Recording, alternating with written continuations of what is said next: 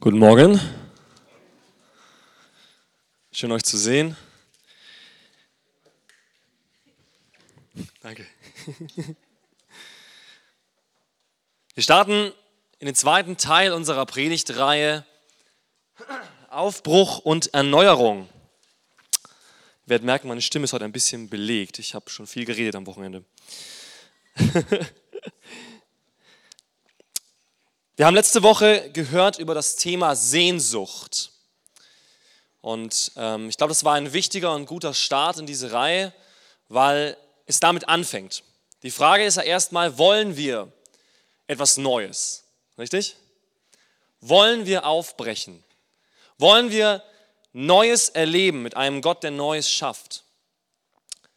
Und ich glaube persönlich, dass wir noch mehr Sehnsucht brauchen ehrlich gesagt. Ich glaube, wir brauchen mehr Sehnsucht. Und wenn wir merken, wir haben diese Sehnsucht nicht, wir sind zufrieden mit dem, was wir haben, vielleicht sollten wir da schon ins Gebet gehen, als Gemeinde, aber auch ganz persönlich. Wenn wir merken, hey, da ist irgendwas eingeschlafen bei mir, dass ich sagen kann, Gott, du kannst mir auch das Wollen geben. Er ist der Gott, der das Wollen und das Vollbringen bewirkt. Amen.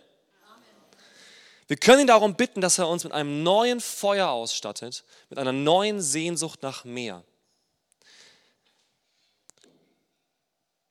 Die Frage ist, diese Frage werde ich heute weiterführen, auch in Bezug auf Sehnsucht.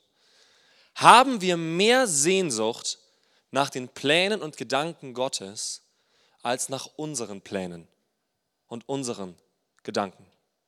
Das ist die Frage, um die es heute groß gehen wird. Es wurde schon angekündigt, ich werde heute über das Thema predigen, Götzen zerbrechen.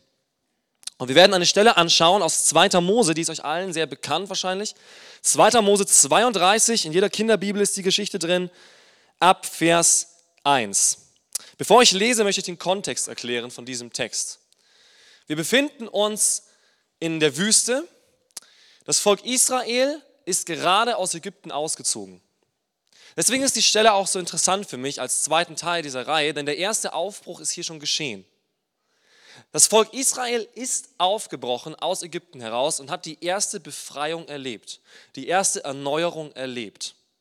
Sie sind befreit worden durch die mächtige Hand Gottes aus der Knechtschaft in Ägypten, was geistlich steht für unsere Knechtschaft in der Sünde und im alten Leben. Und diesen Aufbruch haben sie erlebt. Und das ist ja auch der Aufbruch, den wir erlebt haben, richtig? Wenn wir an Jesus Christus glauben. Das ist der Aufbruch, den wir schon erlebt haben. Die Befreiung durch Jesus aus der Knechtschaft der Sünde in das neue Leben hinein. In die Möglichkeit, das neue Leben einzunehmen. An diesem Punkt war das Volk Israel. Und jetzt lese ich einen Text, wo es darum geht, dass Mose gerade weg ist, um die Gesetze Gottes zu empfangen für dieses neue Leben.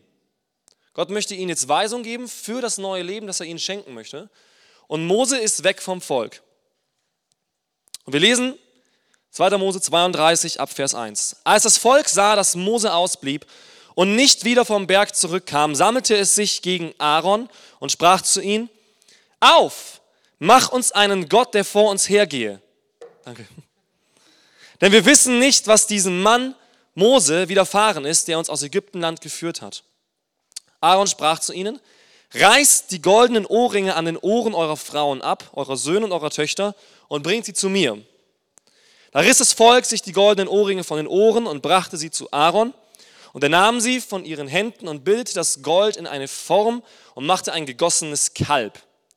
Und sie sprachen, das ist dein Gott Israel, der dich aus Ägyptenland geführt hat. Als das Aaron sah, baute er einen Altar vor ihm und ließ ausrufen und sprach, morgen ist des Herrn Fest. Und sie standen früh am Morgen auf und opferten Brandopfer und brachten dazu Dankopfer dar. Danach setzte sich das Volk, um zu essen und zu trinken, und sie standen wieder auf, um ihre Lust zu treiben. Und in diesem Text möchte ich drei Probleme mit euch erarbeiten. Drei Probleme, warum wir nicht bereit sind aufzubrechen. Das Interessante ist, dass das Volk aufbrechen möchte. Sie sagen nämlich, mach uns einen Gott, der vor uns hergeht. Richtig? mache uns einen Gott, kommen sie zu Aaron, der vor uns hergeht. Wir wollen weitergehen und wir brauchen jemanden, der uns vorangeht. Das erste Problem bei Erneuerung und Aufbruch ist eine alte Mentalität. Das ist der erste Punkt. Das erste Problem ist, wir haben eine alte, festgefahrene Mentalität. Ihr müsst verstehen, dass das Volk 400 Jahre in Gefangenschaft war. Und 400 Jahre machen was mit einer Volksidentität. Ich meine, bei uns macht ein Jahr schon eine große Prägung aus oder kann eine große Prägung ausmachen. Aber 400 Jahre, mehrere Generationen in Gefangenschaft, in einem gottlosen Kontext und Umfeld prägen ein Volk immens. Diese 400 Jahre sind sehr interessant, auch für alle theologisch Interessierten. Bevor Jesus kam, gab es auch eine Zeit von 400 Jahren, wo kein Prophet kam. Also auch eine Zeit des Hungers, ja, und eine Zeit, wo das Volk eigentlich geistlich aushungert. Und das war hier auch der Fall. Eine geistliche Aushungerung. Es ist interessant, dass wenn wir sehen, dass das Volk am Anfang der 400 Jahre eigentlich ein Familienstamm war. Ihr kennt ja die Geschichte, Josef und seine Brüder, sie siedeln sich an und innerhalb von vier Jahren entwickeln sie sich von einer Familie zu einem Volk. Aber dieses Volk bekommt eine Identität, nämlich die Identität eines Sklaven. Das ist das Problem hier. Dieses Volk hatte die Identität eines Sklaven. Ich habe ein bisschen nachgeschaut. Äh, ich habe zu Hause noch so ein Lexikon rumliegen, ein Symbollexikon aus meinem Germanistikstudium. Das ist sehr interessant, weil man kann so verschiedene Symboliken nachschauen und kann gucken, wo kommen die denn in der Literatur vor und wofür stehen die. Und ich habe dann einfach mal Gold nachgeguckt. Weil das Interessante ist ja, dass sie sich aus Gold einen Götzen machen. Warum Gold? Und das, der erste Eintrag im Symbollexikon war, Gold steht in einem Hauptteil der Literatur, auch in der antiken Literatur, für ägyptische Götter. Das ist hochinteressant. Gold war ein wesentlicher Bestandteil der Götter Ägyptens und, und hatte etwas Göttliches in sich in Ägypten. Also Gold war ein, ein göttliches Material. Sie bauen sich also aus diesem Gold einen Götzen. Und das zeigt so stark, wie sie noch im alten Denken drin sind. Sie kennen nur Gottheiten aus Gold. Sie kennen nur geistliche Herrschaften aus Gold. Und Gott hat sich ihnen schon ganz anders gezeigt und wollte sie davon lösen, von diesem falschen Bild, von dieser falschen Mentalität über ihn. Aber sie haben sich noch nicht gelöst gehabt. Sie hatten immer noch die Vorstellung, Gott ist das, was wir in Ägypten gesehen haben. Gott ist das, was ich damals erlebt habe. Vielleicht geht es vielen von uns auch so. Viele von uns sind geprägt geistlich, religiös geprägt vielleicht. Und vielleicht haben viele von uns noch Restüberstände von einer Vorstellung von Gott, die aus Verletzung kommt, die aus falscher Lehre kommt, die aus Erfahrungen kommt. Und viele haben vielleicht noch dieses alte Bild eines Gottes, der mich zum Sklaven macht. Denn das waren die Götter Ägyptens. Diese Götter Ägyptens machen die Menschen zum Sklaven. Haben wir eine Sklavenmentalität? Das ist ja eine große Frage. Ich glaube, dass niemand vorangehen kann, der das Gefühl hat, ich bin gefangen. Wie will ich aufbrechen, wenn ich das Gefühl habe, meine Kette geht zwei Meter weit? Und Gott lässt mich nur in einem Radius spielen, der so breit ist wie meine Hand. Ich war mal in Haiti mit meiner Frau zusammen und in Haiti gibt es kaum Tiere ähm, weil die haben alles getötet und gegessen, ja, was es dort gab. Es gibt nur noch so schöne Eidechsen, die durchsichtig sind und man sieht so ihren Darm drin und so. Und richtig große Spinnen gibt es. Und es gibt Ziegen. Ja? Und diese Ziegen sind irgendwo in der Pampa aufgestellt. Und du siehst immer irgendwo mittendrin, also da ist ja nichts gebaut oder so, die haben auch keine Bodenschätze in Haiti. Die bauen halt Reis an. Mehr können sie nicht, weil da gibt es nichts. Aber es gibt Ziegen und die stehen irgendwo in der Pampa, auf irgendeinem Hügel. Und da ist so ein Pflock in der Mitte und da ist die Ziege angebunden und läuft die ganze Zeit im Kreis. Und du siehst, dass das Gras einfach um diesen Pflock rum abgegrast ist. Ja? Und die Ziege läuft halt immer rum und du siehst genau, wie weit sie laufen kann. Sie hat alles abgegrast, was sie abgrasen konnte. Und jetzt ist sie hungrig, aber es gibt keine neue Nahrung. Und das, was sie da essen konnte, hat nicht genügt. Ja? Und dann muss vielleicht mal jemand kommen und die Ziege wieder woanders hinführen, ja, damit die wieder den Rasenmäher spielen kann. So denken wir doch oft von uns. Gott gibt mir so einen 2-Meter-Pflock und da kann ich abgrasen, mehr kriege ich nicht. Vielleicht ist das Problem aber auch in einer alten Mentalität, dass ich das Gefühl habe, es ist nicht richtig aufzubrechen. Ich meine, der Mensch ist Gewohnheitstier und wir lieben es nicht, was Neues zu machen, was unsere Gewohnheiten durchbricht. Das ist ein Problem, gerade im kirchlichen Kontext. Gell? Wisst ihr, ich, ich mache gerade in meinem Theologiestudium einen Kurs zur Missionologie. Und da geht es besonders darum, wie man die Botschaft Jesu in die Kultur hineinbringen kann. Und in jedem Kapitel sagt der Autor dieses Kurses, man muss die Kultur kennen, um Jesus zu verkündigen. Wir können nicht Jesus verkündigen wie die Juden vor 2000 Jahren. Auf die Straße gehen und dieselbe Predigt halten wie Petrus. Das wird nicht funktionieren. Wenn ich auf die Straße gehe und sage, Jesus ist für dich gestorben und liebt dich, dann sagen sie, erstens glaube ich nicht an Jesus. Ich glaube auch nicht mal an Gott. Zweitens, warum ist Jesus für mich gestorben? Ich brauche keinen Retter. Ja? Also erstmal, ich glaube nicht an Gott. Ich brauche keinen Retter. Und ich verstehe nicht, was das bedeuten soll. Das ist wie wenn wir zu Leuten sagen, meine Zahnfee liebt dich. Ja, dann denken sie vielleicht, okay, ja, danke, aber das bringt ihnen ja nichts. Wir brauchen eine neue Mentalität. Nicht, weil Gott sich verändert. Das ist mir ganz wichtig zu sagen. Gott hat sich nie verändert. Aber Gott hat immer dort hineingesprochen, wo die Menschen es brauchten und verstanden haben. Interessant zum Beispiel, ich mache heute im ersten Teil so ein bisschen Theologie mit euch. Im Alten Testament wird Gott nicht als dreieiniger Gott dargestellt. Aber wir lesen in der Gesamtbibel, dass Gott dreieinig ist, Vater, Sohn und Geist. Warum? Weil alle Götter im Alten Testament waren viele Götter.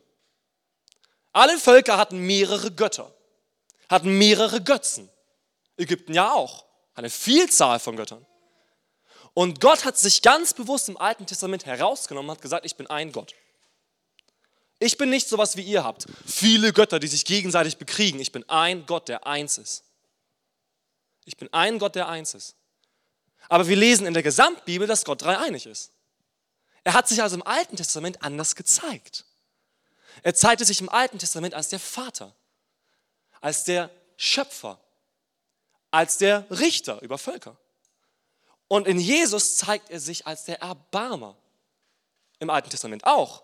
Aber in Jesus kommt der Heilsplan in seinem Erbarmen zum Ausdruck. Wenn Gott sich also unterschiedlich zeigen kann, warum können wir das nicht? Warum können wir nicht eingehen auf die Menschen, die Gott brauchen? Das ist eine große Frage. Wollen wir an Alten festbleiben? Wollen wir uns an alten, wollen wir uns an alten Strukturen festhalten? An alten Gewohnheiten, auch in unserem Alltag? Ich glaube, es ist so wichtig zu wissen, dass wir befreit wurden. Das war der erste Schritt. Wir wurden befreit. Wir sind frei geworden, ein Leben zu leben, das Gott uns gibt.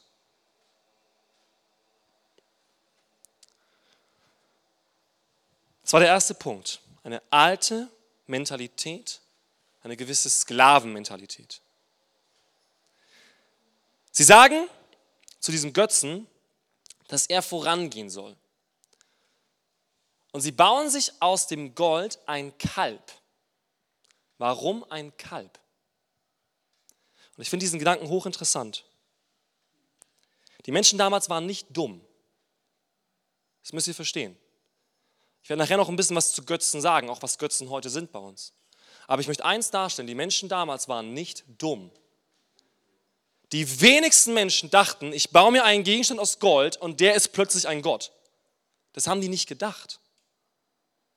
Die waren nicht dumm. Okay? Die Frage ist also, warum bauen sie sich ein Kalb? Das Interessante bei einem Ochsen oder bei einem Kalb ist doch folgendes. Das ist ein Nutztier. Und der Ochse geht mir auch voran und das Kalb beim Pflügen. Aber ich halte die Zügel. Versteht ihr? Sie bauen sich, sie bauen sich ein Tier, von dem sie das Bild haben, der geht mir zwar voran, aber ich kontrolliere den. Ich kontrolliere dieses Tier. Das war ein Nutztier. Es wäre völlig, wär völlig abwegig gewesen zu sagen, ich bete plötzlich ein Tier an, das mir dient. Das war ein Kalb, das sie sich gebaut haben. Und ich glaube, dass da eine Haltung kam. Eine Haltung aus dem Innersten. Nämlich, dieser Gott soll uns zwar vorangehen, aber er darf uns nicht führen. Wir bestimmen die Richtung. Das ist der zweite Punkt, warum wir nicht aufbrechen, keine Erneuerung erfahren, weil wir Gott kontrollieren wollen und nicht er uns kontrollieren kann. Sie bauen sich keinen neuen Gott. Das ist ganz wichtig hier zu wissen. Sie erfinden sich auch keinen neuen Gott. Sie geben nämlich diesem Gott eine Eigenschaft. Sie sagen nämlich, das ist der Gott Israel, der dich aus Ägypten geführt hat. Sie sagen nicht, das ist ein neuer Gott.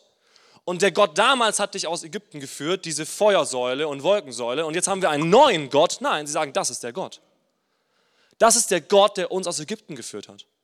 Sie machen sich keinen neuen Gott. Nur sie packen diesen Gott in eine Form. Sie sagen, der Gott, der uns rausgeführt hat, war zuerst formlos. Den konnten wir nicht greifen. Der hat gemacht, was er wollte.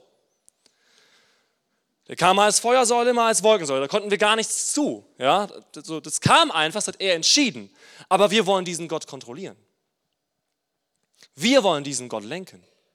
Wir wollen entscheiden, wie dieser Gott aussieht. Wir wollen entscheiden, wie dieser Gott wirkt. Wir wollen entscheiden, aus welchem Material dieser Gott gestrickt ist. Und wir packen ihn in eine Form. Ich rede heute sehr bildlich mit euch, ne? aber ich denke, ihr versteht die Punkte. Wir packen Gott in eine Form, die ich kontrollieren kann. Wer ist Gott für dich? Das ist eine sehr wichtige Frage. Wer ist Gott für dich? Gott hat viele Eigenschaften. Wenn ich alle euch fragen würde, wer ist Gott für dich? Primär, was ist die primäre Eigenschaft Gottes? Manche von euch würden sagen Vater. Primär ist er mein Vater. Manche würden sagen, er ist primär allmächtig. Manche würden sagen, er ist primär der Richter. Er ist primär gerecht. Er ist primär die Liebe. Das sind alles Eigenschaften Gottes. Und wir können uns nicht Eigenschaften Gottes herausnehmen, die mir passen und sagen, das ist mein Gott. Und die anderen Sachen lasse ich weg. Gottes Name ist auch sehr interessant. Er gibt sich ja selbst keinen wirklichen Namen. Er stellt sich vor mit, ich bin der ich bin. Jeder Gott hatte einen Namen mit einer Bedeutung. Der Schlechter oder der Sonnengott oder was weiß ich, ja. Und er sagt, ich bin der ich bin. Du kannst mir keine einzelne Eigenschaft zuordnen. Alle Götter im Alten Testament hatten einzelne Eigenschaften. Nicht nur im Alten Testament, wir können es in den ägyptischen Göttern nachschauen, wir können es in den babylonischen Göttern nachschauen, wir können es nachschauen bei den griechischen Göttern, wir können das nachschauen bei den römischen Göttern. Sie haben eine Vielzahl von Göttern und jeder Gott hat eine Aufgabe und eine Eigenschaft. Zeus ist für Donner verantwortlich und ist so der Gottvater. Ja, Hermes ist der Bote, ne, der bringt immer Botschaften rum. So, wir, wir haben ähm, Fortuna, die Glücksgöttin und was weiß ich. Gell? Jeder Gott bekommt so eine Eigenschaft und ich kann zu dem Gott beten, der mir passt. Wenn ich gerade Glück brauche, bete ich zu Fortuna. Wenn ich ein Problem habe mit dem Wetter, bete ich zu Zeus. So, so, das war das Verständnis von den Göttern. Das war das Verständnis. Ich suche mir den Gott raus, den ich brauche und bete ihn an. Wir beten einen Gott an, der ist, der er ist. Amen. Wir können uns nicht eine Eigenschaft rauspicken. Wer sind wir denn? Wer sind wir denn? Gemachte Menschen, die in jedem Augenblick einfach hier zerbrechen könnten, dass wir sagen, wir entscheiden, wie du bist. Und es ist so wichtig, glaube ich, gerade beim Thema Aufbruch und Erneuerung, Gott zu suchen, wie er ist. Ich glaube, dass Aufbruch ganz oft damit zu tun hat, dass wir bestimmte Fassaden und Aspekte Gottes noch nicht kennengelernt haben. Jedenfalls nicht in der Fülle.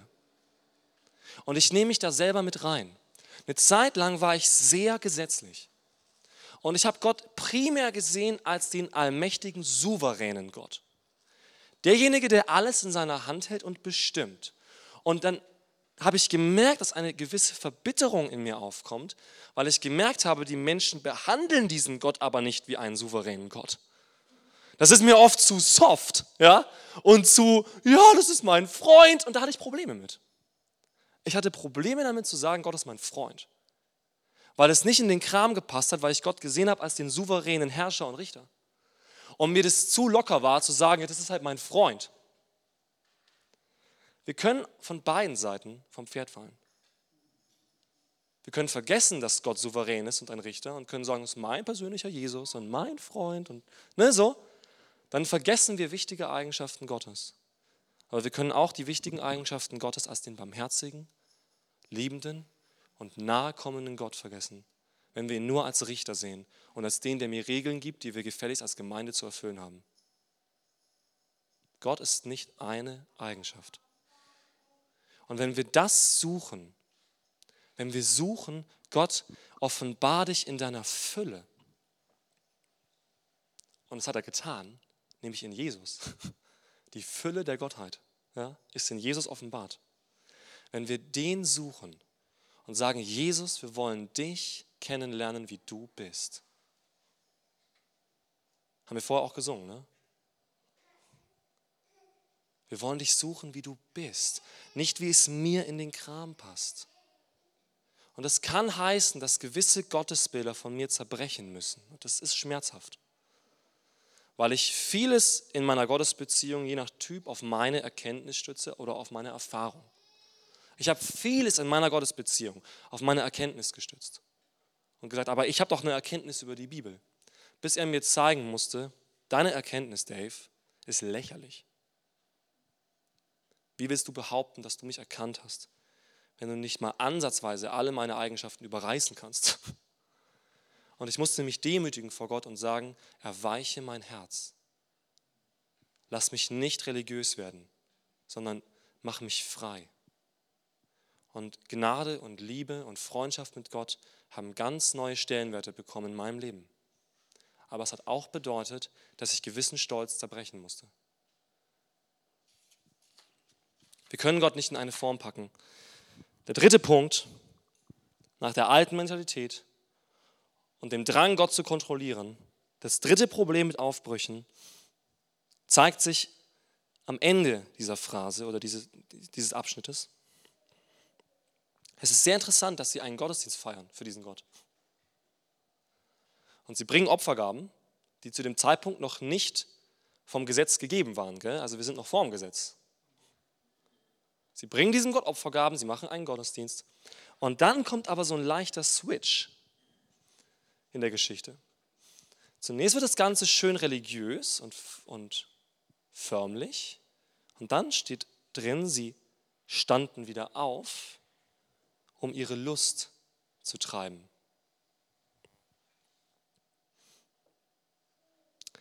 Jetzt möchte ich kurz was über Götzen sagen, weil ich glaube, dass oft ein falsches Verständnis über Götzen da ist. Viele sagen, ja, Fußball ist mein Götze oder ähm, Netflix ist mein Götze oder Geld ist mein Götze. Ich glaube, dass es nicht primär um diese Dinge geht, obwohl Geld schon, würde ich sagen, eher ein Götze sein kann. Aber ich glaube nicht, dass es primär um diese Dinge geht. die wir wollen.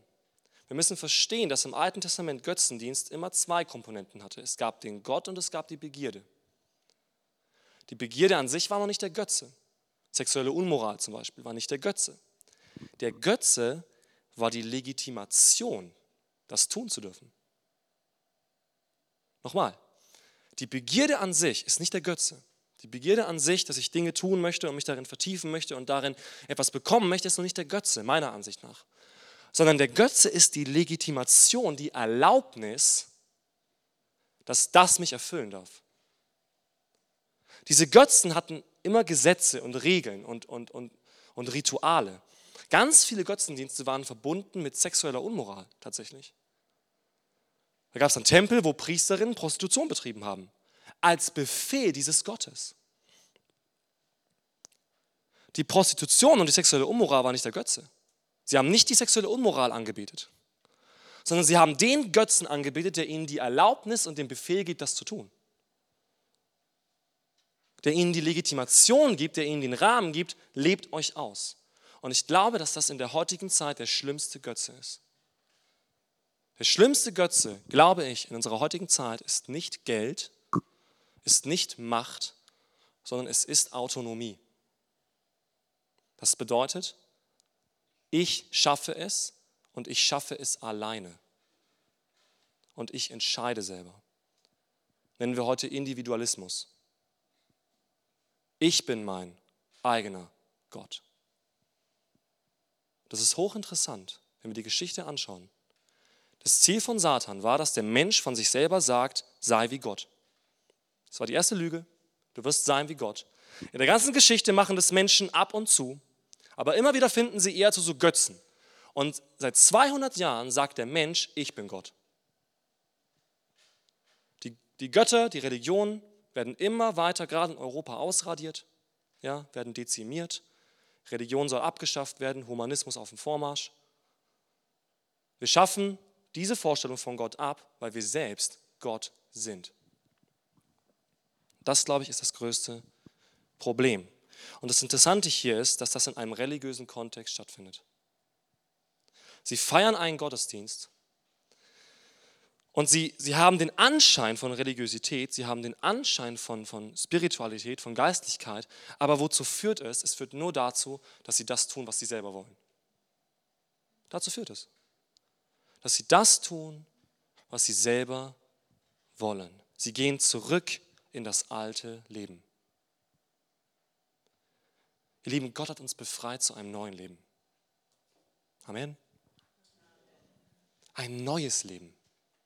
Ein Leben, das befreiend ist. Ich glaube, dass in keinstem Buchstaben in der Bibel Gott irgendetwas sagt, was uns nicht Freiheit gibt. Das glaube ich nicht. Ich glaube, dass alles, was Gott uns gibt, Freiheit ist. Weil Jesus sagt, die Wahrheit wird euch frei machen. Ihr werdet die Wahrheit erkennen und die Wahrheit wird euch frei machen. Sie wird euch frei machen. Und wir lesen so oft diese Sachen und sagen, aber das ist doch so einengend. Ich möchte lieber selber entscheiden. Ich gehe zwar in Gottesdienst, so wie Sie es getan haben. Ich, ich gehe in die Kirche, ich mache meine Sachen, ich bringe meine Opfer. Aber danach lebe ich, wie ich möchte. Ich lebe, wie ich möchte. Wir können uns nicht selbst befreien. Das wollte doch Gott dem Volk zeigen. Ihr könnt euch nicht selbst befreien. Ihr wart 400 Jahre in Gefangenschaft.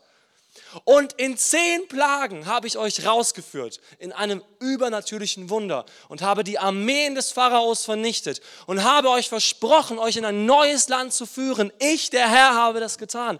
Warum wollt ihr zurück nach Ägypten? Das ist so oft bei uns das Thema. Und das ist der Grund, warum keine Erneuerung kommt weil wir nicht ein neues Leben wollen. Ich fand dieses Bild vorher so gut, auch was Diana gesagt hat, diese Hand aufzumachen, darum geht es. Was halte ich fest, wo ich glaube, dass es mir irgendwas gibt? Aber wenn ich es loslasse, merke ich, das war nur Staub, der aus meinen Händen rinnt. Und ich dachte, da drin ist noch ein Diamant. Ja? Aber wenn ich die Hand aufmache, merke ich, der ist zu Staub zerfallen. Das war nichts. Das ist interessant, das Wort für Götze im Hebräischen ist Elil. Und das heißt nichts. Götze heißt nichts. Das ist nichts, das ist nichts, das, das gibt nichts. Es gibt dir nichts. Es wird dir nichts geben. Wenn du sagst, ich will mein Leben nach meiner Karriere ausrichten und da darf Gott nicht reinsprechen, dann wird dir deine Karriere nichts geben. Nichts. Wenn du sagst, meine Ehe stelle ich nicht unter Gott, dann wird dir deine Ehe nichts geben. Es wird Probleme verursachen. Wenn du dein Geld nicht unter Gott stellst, dann wird dir dein Geld nichts geben. Aber wenn du dein Geld unter Gott stellst, zum Beispiel, wird er es vermehren, er wird es gebrauchen, er wird es zum Segen für andere machen und er wird dich versorgen. Ist das nicht ein Geschenk? Das ist der Gott, der befreit. Was ist also die Lösung aus diesen drei Problemen? Was ist die Lösung des Götzenproblems? Und die Lösung gibt uns Mose. Mose steht im selben Kapitel in Vers 20, nahm das Kalb, das sie gemacht hatten, ließ es im Feuer zerschmelzen, zermalmte es danach zu Pulver, streute es aufs Wasser und ließ das Volk davon trinken. Was bedeutet das? Dieser Götze wird ausradiert, okay? Der wird nicht nur verbrannt, der wird danach noch pulverisiert. Der wird ausradiert, vernichtet. Diese falsche Vorstellung von Gott, diese falsche Vorstellung von meinem Leben, diese falsche Autonomie wird vernichtet, zerdrückt, in Staub verwandelt und das Volk bekommt davon zu trinken. Was bedeutet das? Um frei zu werden von Götzen, müssen wir erfahren, wie sehr der Götze uns schadet. Das glaube ich. Wir müssen verstehen, dass dieser Götze mir schadet. Wir müssen in gewisser Weise davon schmecken. Dass wir verstehen, das ist nicht gut für mich, wenn ich so von Gott denke. Es ist nicht gut für mich, wenn ich in meinem Alten verharren möchte. Es ist nicht gut für mich, wenn ich immer in einer Sklavenmentalität bin. Ich bin immer der Sünder und immer der Schlechte und ich bin das Opfer. Es ist nicht gut für mich, wenn ich mir selbst ein Gottesbild mache, das mir vielleicht ein gutes Gefühl gibt, aber kein gutes Leben. Es ist nicht gut für mich, wenn ich nach außen hin einen religiösen Anschein mache, aber in meinem Leben sich nichts ändert. Das ist nicht gut für mich. Und das muss ich verstehen. Und Mose kommt und zertrümmert diesen Götzen. Und überall im Alten Testament lesen wir dasselbe. Wenn Erneuerung kommt, werden die Götzen vernichtet. Lest das Alte Testament. Lest es, nicht nur das Neue. Lest das Alte Testament. Das sind die Prinzipien Gottes in Geschichten. Jedes Mal, wenn Erneuerung kam, durch einen König, durch einen Propheten, durch einen Richter, werden als erstes die Götzen zertrümmert. Gideon geht hin, zertrümmert die Götzen. Ja? Als erstes werden die Götzen zertrümmert. Wir müssen die Götzen vernichten und den wahren Gott suchen. Diese falschen Vorstellungen, diese falschen Mentalitäten, diese Dinge, die uns gefangen nehmen. Ich habe lang genug geredet. Ich glaube, dass wir einen Aufbruch erleben können und dass wir Erweckung erleben können. Amen. Das glaube ich zutiefst und ich glaube nicht, dass es an Gott liegt. Ich glaube nicht, Erweckung ist, dass Gott so einen Salzstreuer hat und wo das Salzkorn hinfällt, ist halt mal Erweckung. Ja? So zack und wer es fängt, kriegt's. Ja? So, so Bonbons wie bei Jugendtreffen die Menge. Ne? Wer es fängt, ne, der hat's und wenn es daneben landet, schade für dich. Das glaube ich nicht. Der Geist Gottes ist ausgegossen in unsere Herzen. Das Leben im Geist ist uns geschenkt. Das Leben im Geist ist Frieden, Freude und Gerechtigkeit. Das Leben im Geist ist übernatürlich. Das Leben im Geist ist aus größeren Werken bestehend, die Jesus getan hat. Das Leben im Geist ist das Leben, das Jesus versprochen hat. Und den Geist haben wir. Ich glaube, wir müssen nicht auf Erneuerung und Aufbruch warten, sondern wir müssen Aufbruch und Erneuerung tun. Das glaube ich persönlich. Ich glaube, wir müssen das tun im Glauben, dass Gott uns bereits befreit hat. Dass wir bereits raus sind aus Ägypten. Im Glauben, dass Gott der ist, von dem er sagte, er ist. Und nicht ein Gott, den ich mir mache. Und im Glauben, dass er mein Leben verändern wird. Nicht durch meine Kraft, Nicht durch meine Anstrengung, sondern durch seinen Geist. Und ich möchte euch so ermutigen, nicht nur im Gemeindekontext, sondern in eurem persönlichen Leben, sucht diesen wahren Gott und liefert euch ihm aus. Und ihr werdet erleben, dass ihr irgendwann sagen werdet, er hat mich in ein Land geführt, wo Milch und Honig fließt. Amen.